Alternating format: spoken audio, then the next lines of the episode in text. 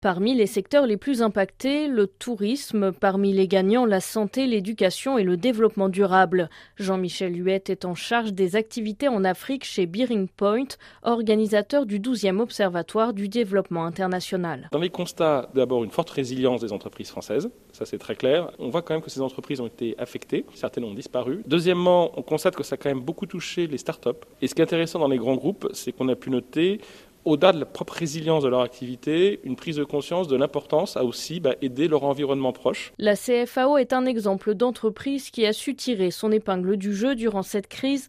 Marc Bandelier est directeur général de division du groupe CFAO. Comme beaucoup de traders d'origine chinoise ou indienne, n'arrivaient plus à fournir ces marchés parce qu'ils n'arrivaient plus à accéder à ces marchés. Eh bien nous, ça nous a donné un boost incroyable.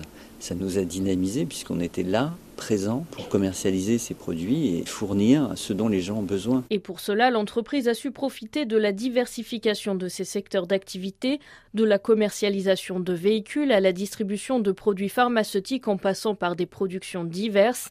Ça force aussi des industries implantées sur le continent. Ça nous permet de travailler en circuit court, d'alimenter nos consommateurs avec des produits qui ont été fabriqués près de chez eux à des coûts euh, éminemment compétitifs. Donc on évite de payer des barrières douanières, on évite d'investir dans des coûts logistiques faramineux pour acheminer les produits vers l'Afrique et cela permet de dynamiser la consommation des classes moyennes africaines, mais aussi, bien sûr, ça nous permet d'industrialiser l'Afrique et la rendre, par son développement endogène, indépendante des approvisionnements externes. L'accent a été mis d'autant plus sur cette stratégie avec la crise du Covid. Les coûts logistiques ont augmenté de manière drastique x2, x3 en fonction des origines des produits qu'on achemine vers l'Afrique.